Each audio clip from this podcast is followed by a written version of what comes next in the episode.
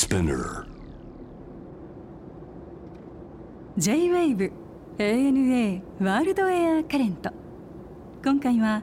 2022年12月3日放送。ゲストは執筆家で環境保護アンバサダーの四隅大輔さん。音楽業界のヒットメーカーとして活躍しながら全てをリセットして移住したニュージーランドでの生活。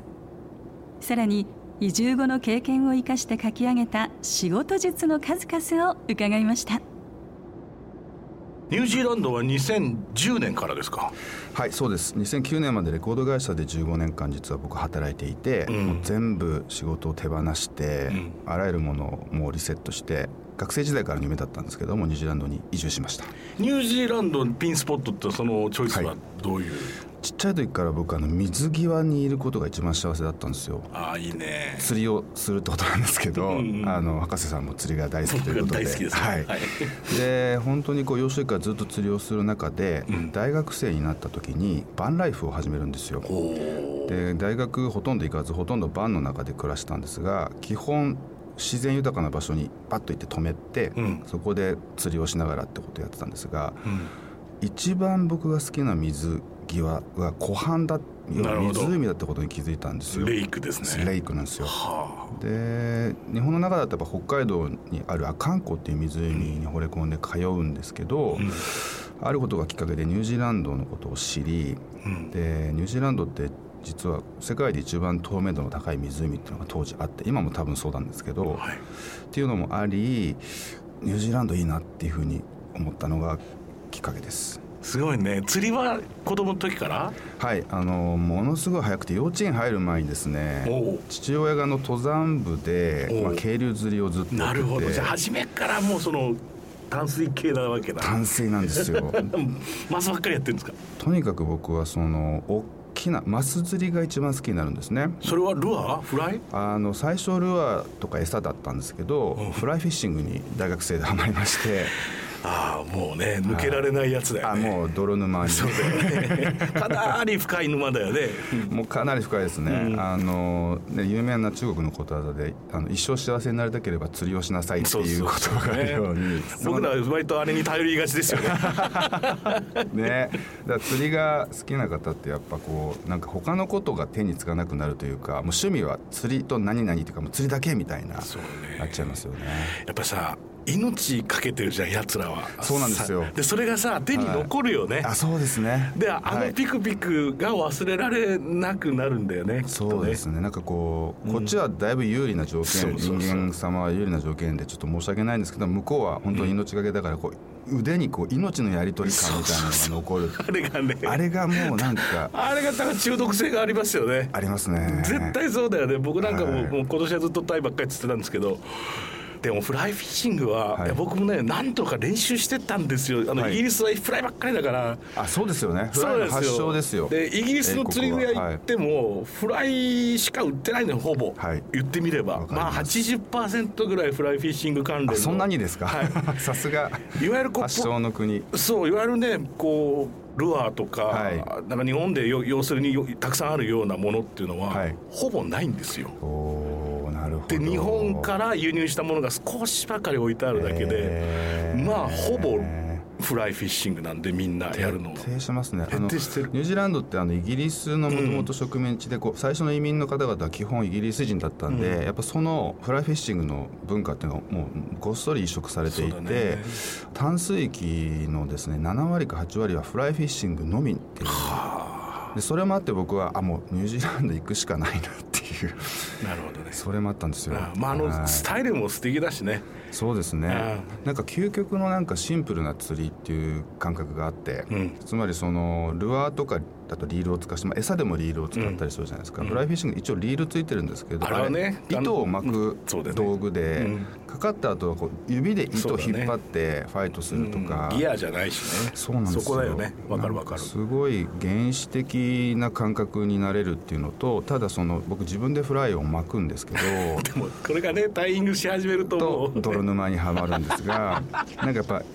原始的だけどこう人間としてのクリエイティビティも問われるところがいやそうそうですしすごく好きなんですよでおそらく僕もそのうちやりたいなと思ってるんですけど、はい、結局あれは時間じゃないですか。で、ね、まあ、釣りすべてそうですよ。やっぱりあの、はい、この現場もとても楽しい。いかに現場に行くか。そうその前がね、はい、準備がどうあるかってことに尽きるわけじゃないですか、そうするとやっぱり家でフライを巻いてる時っていうことからもう釣りは始まっていて。そうですね。ねでそれで自分のまあ何かこれ実験というか、はい、いつもいつもチャレンジをするわけでしょ？そうですね。でも大自然ってどうしても人間ってついこう、うん。抗おうとしたりとか、はい、なんならちょっとコントロールしたくなっちゃうんですけど釣りを本気でやってるといやもうそんなの絶対無理で、うん、アンコントローラブルで僕らはもうその自然の中でもう生かされてるだけなんですそうそうそう。もっと言うとさ、はい、半年前からさ、はい、予定していた長考日、たまたま風が強かったらもう出られないんだから。アウトですよ、ね、アウトじゃんだからもうそれもねね一か八かだけどひたすらに予定を入れていくわけですよ。わかります。でそれはなくなった日はなんか他のことして一曲なんか曲でも書けばいいっちゃ話、うん、いいですね。そういうもんですね。初めてニュージーランドに行かれたのはいつなんですか？はい、えっ、ー、と1999年ですね。だから23年前ですね。うんでそれまでに実は行っていないのに、うん、あの僕の、まあ、性格なんですけどすごいオタク気質なんですけど、うん、行ってないのにニュージーランドに惚れ込んでそこからもうニュージーランドに関する書籍全部読み、うん、テレビで特集があって必ず録画して見て、雑誌の特集あったら買って切り取り、当時あんまなかったんですけどニュージーランドの音楽をあさって聴いたりとかしてずっとこうイメージ膨らませていてでもその中で僕はもうあもう大好きだなってこう決めたのが本当20そうですね3年前の初めての旅ですね。いいですね。で僕あのどんなに忙しくても休みを取る人だったんですよ、はい、これなかなかこう音楽協会ってみんなものすごい働くのが好きな人たちばっかりだからそうだね。こう別にルール破ってないんですけど理解されなかったり、まあ、こいつはもうちょっと本当みたいな扱いを受けてたんですけど、うん、これとにかく9連休っていう僕の中でテーマがあって、うん、会社員ってやっぱ月金働く、うん、月金休み取れれば前後に土日がくっついてくるから9連休になるじゃないですか、うん、もう常にこの9連休どこで取れるかってこう常にカレンダーにらめっこして、とにかく9連休取れればニュージーランド、それで観光地は一つも行かず、とにかく湖のほとりで暮らせる場所っていうのを全部地図にマークをして、うん、それ一個一個調べて、うんうん、それで見つけたのが今僕が暮らすニュージーランドの北島の真ん中あたりにある湖水エリアって言われてるところのまあ一つの原生林に囲まれてるんです湖が。そこのほとりでちっちゃい集落があって暮らせるっていう。そこでちっちゃい集落ってどれぐらいの規模150人ぐらいしかえファシリティとかは電気水道とか全部？あの電気と電話線だけは細々と来ていてよく風が吹いたり大雨だったら断絶しちゃうんですけど、うん、水道下水は来てないのでオフグリッドで、うん、あの湖が原生林だから周りあの湧き水でできてるんでそのまま汲み上げて簡易的なフィルターで飲料水、生活用水として使い、で排水は、まあ、バイオタンクを下に埋めて、で使ってる、で携帯も県外でだからもう本当最低限のインフラしかないんですけど w i f i 環境は？でねすごいそのいわゆる ADSL ってやつですね、はい、電話線経由のやつで YouTube の動画をまあギリギリ見れるかなぐらいの状態だったんですが、うん、イーロン・マスク先生のおかげで彼があのスターリンクっていう衛星を打ち上げたじゃないですか、はい、あれがねちょうど網羅してくれてそれで超高速ネットになりました。いきなり。いきなりこの1年で。そのニュージーランド、まあ、レコード会社でずっと頑張って働いていて、うん、その夢を僕ずっと忘れずにいて、うん、ででもこう仕事がこうどんどんうまくいく、まあ、いいアーティストとの出会いに恵まれて、はい、でこうミリオンヒット10回とか、うん、オリコン1位20回みたいな記録を出すことができたんですけど、うん、でも常に僕はでも今僕は仮の姿で いつかニュージーランドと思ってたらつい2009年に永住権が取れて、はい、でその年は実は僕が担当していた絢香っていうアーティストと、 Superfly っていうアーティストが女性の年間アルバムランキングで1位2位だったんですよ。で僕はでも永住権取れたから、あので周りにずっと公言してたんですね、永住権取れたら僕はニュージーランド行きます、アーティストにも伝えていて、でそれを言ってもやっぱり理解されず知らない人はこれなんか裏あるんじゃないかってこう週刊 週刊誌に書かれてしまうぐらいになったんですけど僕はもう夢を叶えたいごめんなさいって言って行くんですけど当然仕事は絶対ないって分かってたので、最初は収入が10分の1に下がるんですけど、ただそれを想定して僕は向こうで自給自足の暮らしをやるっていうことを、衣食住を確保すれば仕事なくても生きていけるって発想で、それでもう移住してすぐに畑やって釣りはもう僕突然得意だった魚を取って、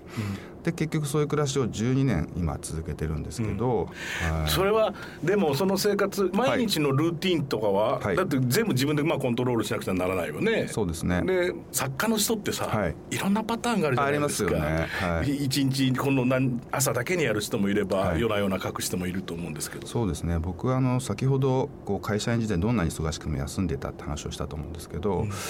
それってこう一つの時短術をマスターしてたからできたんですね。仕事をとにかく時短する、うん。労働時間をとにかく短くする、うん、でそれは当時は釣りに行きたい、うん、山に行きたい。自然の中に行きたいっていうことだったんですけどニュージーランドに行くと目の前が湖だし、大自然だから余計その気持ちが強くなるじゃないですか、はい、それでさらにこう仕事をどんどん時短していくっていう技術を身につけるようになって、はい、で実は僕今年52歳なんですけど、うん、1歳半の第一子がいて、うん、50にして初めて父になったんですけど遅かったんだ。すごい遅かったんですよ、うん、で子供ができて結局コロナでニュージーランドって国境完全封鎖したんで、はい、じゃあ2人で子育てしなきゃいけないって時に、はい、あじゃあ俺家で働けるし、うん、子育てもやるよ一緒にやろうよって2人でもう完全分担して、うん、僕おっぱいだけは出ないんですけど、うん、それ以外のことは全部やれるってことでやった時に。あ今まで自分がやってきた仕事のプロジェクトとかそれこそアウトドアの遊びとか何よりもこれは難しくて面白いと思ってハマっちゃったんですよ。よねでできれば自分のね子供と時間をなるべく長く持ちたいっていうモチベーションがすごい上がってその時短術がさらに極まってで今はですねニュージーランドいる時は大体2時か4時に起きるんですね。もともと4時起きだったんですけど、うん、7時ぐらいに前の夜に息子を寝かしつけて、うん、でそのまま一緒に寝ると自動的に僕7時間後に目が覚めるんで、うん、2時頃目が覚めて。そして息子が起きるまでの間に執筆をやる、はい、で午前中週3日だけっていうふうにして、はい、これでも全然やれるなっていうことが分かったのと、うん、やっぱそうやってこう時短をすればするほど結局すごく集中できるんですよね。フォーカスできるのでこう生産性も上がるっていうことが分かって、でそれがなんか子育てで一番得たことは何ですかって言われるんですけど「いやもう時短術です」えって言われるんですけど、うんうん、でも絶対そうだよねお住まいになられてるところ以外のフィールドにも行かれるんですよやっぱり。そうですね。ニュージーランド中を行ったん。ですけど、うん、基本は大きな魚が釣れる、うん場所に隣接したエリアを歩くっていうのが基本スタイルで、基本的にはテントか、ニュージーランドではですね無人のちっちゃい山小屋が点々とあるんですよ。必ず暖炉がついていてすごい質素な作りなんですけど、まあ、それあるだけですごい助かるんですけど、それは地域とか国が作ってるって国が管理してるんですよ。面白いね。これが面白いのはやっぱそういう山小屋ってやっぱにあのある種のあの入山規制にもなるんですね。なるほど。例えばここのトレイル山道入りたければ、はい、ここ予約しなきゃいけない、はい、そうするとここは5人しか寝泊まりできない、はい、ここは10人みたいな感じ、それは必然的に入山規制になる、うん、でテント張っていいよっていうところもあるんですけど、うん、これものすごい規制があって難しくて、うん、許可を取るのにだいぶこうエリアによっては割と簡単に取れるんですけど、国立公園とかだとものすごい厳しかったりするので。そういうルールとか、それなりに人間がまあ管理するその施設がちゃんと点在してあるっていうのと、そういう入山規制みたいなルールが徹底されているところはすごくニュージーランドの独特なところですね。なるほどね、はい、あの今こう日本は空前のキャンプブームなんですけどですよね。これはそのニュージーランドにおいてはどうなんですか、はい、この流行りみたいな形ではあるんですか？それともやっぱりもうクラシカルに割とこう生活にちゃんとこう密着した感じの遊びになってるんですか、そうですね。もう完全に密着した遊びになっていて、うん、アウトドアがもうも日常になっていて、ね、でニュージーランドってこうそういうブームみたいなものがあんまり起きない国なんですよ。起きないよね。で逆に言うと、はい、日本は本当にすごいよね。確かにそうです、ね、まあそういうの仕掛けてたお方だからあの、ね、功罪もあるでしょうけれどそうですね。僕は音楽っていうフィールドでそういうものを仕掛けていた側なので、ねうん、やっぱそのブームを作るとかムーブメントを作るみたいなことってのはそれなりにこうなんかノウハウがあるってことをまあ実は僕は知ってしまったという部分もあって、うん、でまあやっぱその僕はこう自然がずっと好きだったので、うん、やっぱ博士も同じだと思うんですけど、うん、まあ、魚釣りが好きで自然の中入っていくとやっぱ一番最初にこう自然破壊を目の当たりにしちゃうじゃないですか。ね、でやっぱ僕もその幼少期からそういう気持ちをずっと持ってきて、うん、で音楽って本当にすごい素晴らしいんですけど僕がこう結局その10年間プロデュースの仕事をした結果こう売り上げ2000万枚の CD っていうのがこう音楽界で褒められたりとかするんですけど、うん、CD ってあの本当にこれ土に帰らないし、ね、リサイクルできないみたいなもっと言うといつの日かパッと音が聞こえなくなるっていう噂もあるよね。本当ですか？全部の CD から音が聞こえなくなるらしいぞ。そしたらね本当それその後どうなるんだっていう。カラス余計にしかなんない畑にこう。キラキラさせて本当ですよね、うん、なんかそういうなんかチクチクした気持ちもあって、はい、でそれもあってこうなんかあもうちょっと一回やめて、うん、でもともとそういう夢もあったんだけども、うん、こう現代人がどこまで環境負荷を最小限に抑えて暮らせるんだろうかってそういうのに挑戦してみようっていうのもあってニュージーランドに移住したっていうのがあって、でやっぱとはいえこう森の中で暮らしてるだけでこうキャンプライフみたいな感じではあるんですけどでもやっぱ僕はもっと奥底まで自然の奥まで入っていきたいって思いがあって、あのバックパッキング登山だったりとか、まあ、カヤックを使ってこう自然の中に入っていくことをまあずっと続けてますね。それはあの、はい。一人が多いんですか？仲間家族？そう僕あのもともと学校嫌いとか大人嫌いとか幼少期ですね。こうやっぱ人間社会に僕はうまくマッチングできないっていうすごい劣等感があって一人で逃げるように自然の中に行くっていうのがルーツだったんでやっぱソロで行くっていうまあご法度なんですよ。海のカヤックも登山もご法度なんですけど、うん、結局そのキャンプブームって今その車でバッと行って家族で行って仲間で行ってっていうのと、はい、なんかソロキャンプっていうのがまた流行ってたりするじゃないですか。僕はなんかそれも苦手だったんですよ。だからキャンプあの車で行けるキャンプ場行くとそうなっちゃうじゃないですか、だからやっぱりこう歩いて誰もいない半径1 0キロに誰もいないみたいなところでテントを張るみたいなのがすごい好きでだから一人でそれをやるっていうのはもうなんかちょっとねあのいやでもいや人として大丈夫かみたいな感じ一人の時間が必要なんでしょうねきっとね。そうですね。はい。それはあってでも不思議なんですけどやっぱ子供生まれてからその欲が一気に消えて、はい、あの一人よりも子供といたいみたいな。それはそうだ、ね、人って変わるんだなっていう、うんで子供を通してあのどんどん人を好きになっていくっていうあの面白いね、はい、不思議な現象に今直面しています。長生きしますよ。あ本当。長い。まああの50で父になったんで長生きしたいなっていう思いが するねタイプだよね。あそうですか、うん、そうだねまあ、例えばこう街中都市を旅する時とかってのはどういうこう喜びを見出すんですそうですね。もともと僕旅はこう自然の中を旅するっていうスタイルでやってきたんですけども、うん、ニュージーランド移住してからこう、湖のほとりの自宅をこう拠点にしながら世界中旅するっていうスタイル、うん、旅というかもう移動しながら旅しながら働くっていうことをこう2018年までやるんですけど、うん、だんだんこうやっぱ自然環境ってやっぱ日本とニュージーランドがあればもういいなってなって、はい、実は日本もものすごい自然が豊かな国なんですね。ねでこの2つでいいなと思って他の国行く時はこう都市空間逆に行くようになって、うんうん、ででもやっぱり自然を求めたいっていうのもあって、うん、2つポイントがあって1つはとにかく港町をなるべく選ぶっていう。うん。そうするとですね地元の漁師さんが行く美味しい飲食店とか、はいはい、こう水揚げされたばかりの魚を港で直接漁師さんから買えるみたいなことがあって、でキッチンがある部屋を必ず借りるんですけど、もう海外でもお刺身新鮮お刺身食べられるし漁師さんに聞いて「あそこうまいよ」って例えばあのバスク地方とか行ってもですねみんなミシュランとかで載ってるようなとこじゃなくて「あそこうまいよ」って行くともう地元の漁師さんがギャーって集まる場所めちゃめちゃ美味しくて。当たり前だよな。そうなんです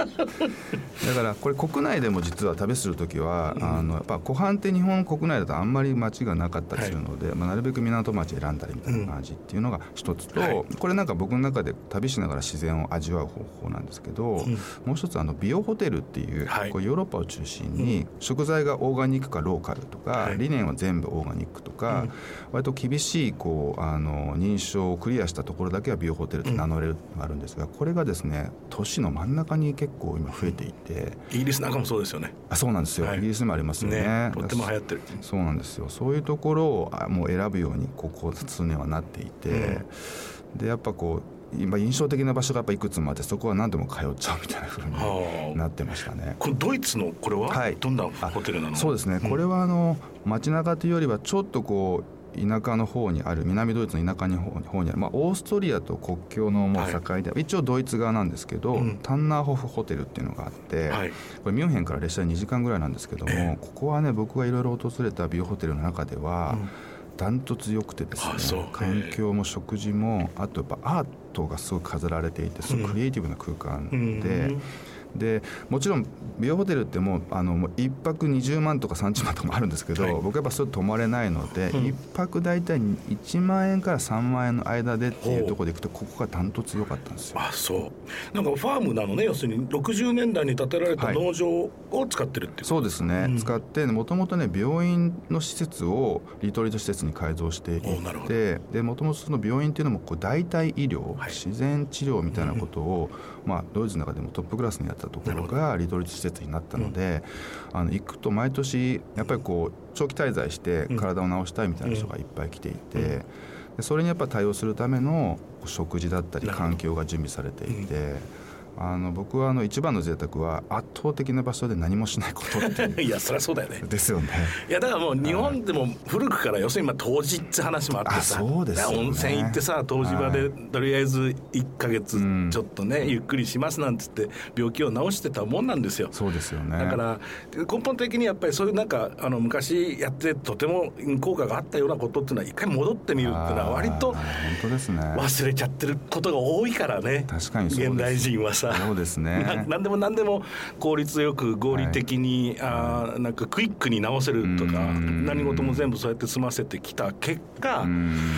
ちょっと待てよってことも増えてきてるじゃない、うん、そうですね、ね、人の健康面もそうだし自然環境に関しても同じような悲しいことが起きてますよね。そういうことなんだよ。だから、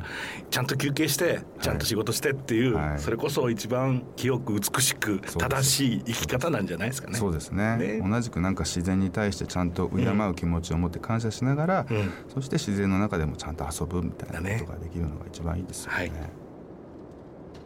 超ミニマル主義と、はい、もう売れに売れてる5本ですけどありがとうございます。素晴らしいね。でもこれはとってもあの、はい、すごいフォーカスされてますね。あそうですね。キーワード一つフォーカスですね。何かね、はい、だから今我々が四角さんみたいな人生そのままガンっていくことはできなくても、はい、日々の東京でのあるいは日本でのこの都会での暮らしの中で、はい、こんなことやってみたらどうっていうのが素晴らしくこう具体的に提案されてて面白かったです。いやありがとうございます。すごい嬉しいです、うん。こうニュージーランドの湖のほとりで自給自足ベースのサステナブルな暮らしをしている人が書き下ろしたっていうとあついにあの世捨て人がこう思想本出すんじゃないか超ミニマル主義ってタイトルってそういうふうに思われたんですけど。それはイズムだからね。ですよね。でも実は働き方と仕事術の本みんなあれなんでって言われるんですけど、うん、僕は実はずっとこう自然破壊を目の当たりにして以降こうやっぱ社会課題を解決したいっていうすごい強い思いを抱くようになって、うん、こう一番日本が抱えるいろんな過労死とか自殺の問題とかメンタルヘルスの問題とか、病気になる方がどんどん増えてるとか、あとやっぱこう困ってる人に手を差し伸べる人がどんどん減っている。つまりこう社会問題とか環境問題とかに対する意識がどんどん薄まってきているってこととか、あとはやっぱこう自分じゃなくなっちゃう人もう忙しすぎて自分を見失っちゃう人、うん、今言った問題は全てこう働きすぎで忙しいっていうことが全ての理由だなっていうことに僕は気づいたんです、うん、実際統計取ると日本って世界で一番労働時間が長いんですよ、うん、睡眠時間も実は世界で一番短いんですよ、で有給消化率も世界で一番低いんですよ、なんだけど生産性は低くてそして当然やっぱ幸福度がすごく低いっていうのがあって、あこの働き方を軽量化する軽くするっていうことに踏み込まないと、うん、僕がこう目指している世の中って実現しないんじゃないかなっていうふうに思いがあってこれはもう本当日本で一番その日本のエンジンのようにこう頑張ってらっしゃる日本のビジネスパーソンの方にだけに向けて今回は書こうと思って決めたんですけど、うん、実はそういう思いがあってこう書き始めたらあの1,000ページ分書いちゃって それを半分に分けて前半をコンパクトにしたのがこの超ミニマル主義なんですよ。でも結構なページ数ありますけど読みやすいですよね。ありがとうございます。でそれでおっしゃる通りその思想とかさ、はい、なんかフィロソフィー哲学とかって、はい、そのモットーだけをずっと言われても、入ってこなくなるじゃないですか。でもこの5本見てると要するにこんなことしてでも iPhone のこうさ使い方こういうふうにしたらどうですかとか、はい、ラップトップの何？デスクトップはこういうふうにしなさいとか、はい、我々がなんか毎日ちっちゃなことでやれることがいっぱい入ってる。そうですね。ね。本当に財布を軽くするところから始まって 最後はこう頭の中のノイズをなくす。つまり思考の習慣を変えるとか、うん、行動習慣悪癖みたいなものをどんどんなくしていくみたいなところまでこうだんだんこう難しくなっていく物質から始まってこう最後非物質の方に、はい、タスクとかスケジュールとか思い込みとか人間関係みたいなのがいくんですけど、はい、これね休み方を学びながらスケジュール管理をマスターしていただくっていう、うん、そんな本になってます。ぜひ皆さん超ミニマル主義、読んでくださいありがとうございます。さて、はい、吉見さんにとっての旅って一体何ですか？そうですねなんかつい日常でこう追われて自分がやりたかったこととか自分が大好きだったことってこう忘れがちだと思うんですね。ねで旅に出ちゃえばあちょっと待って心に余白が生まれるので、うん、あ俺本当これ好きだったのか忘れてたなとか、うん、あの人に会いたかったけどちょっと連絡してみようかなみたいな気持ちになれるので、うん、なんかそういうこう具体的な技術の一つだなというふうに思ってます。ありがとうございました。ありがとうございました。ありがとうございました。僕も楽しかったです。ANA World Air Current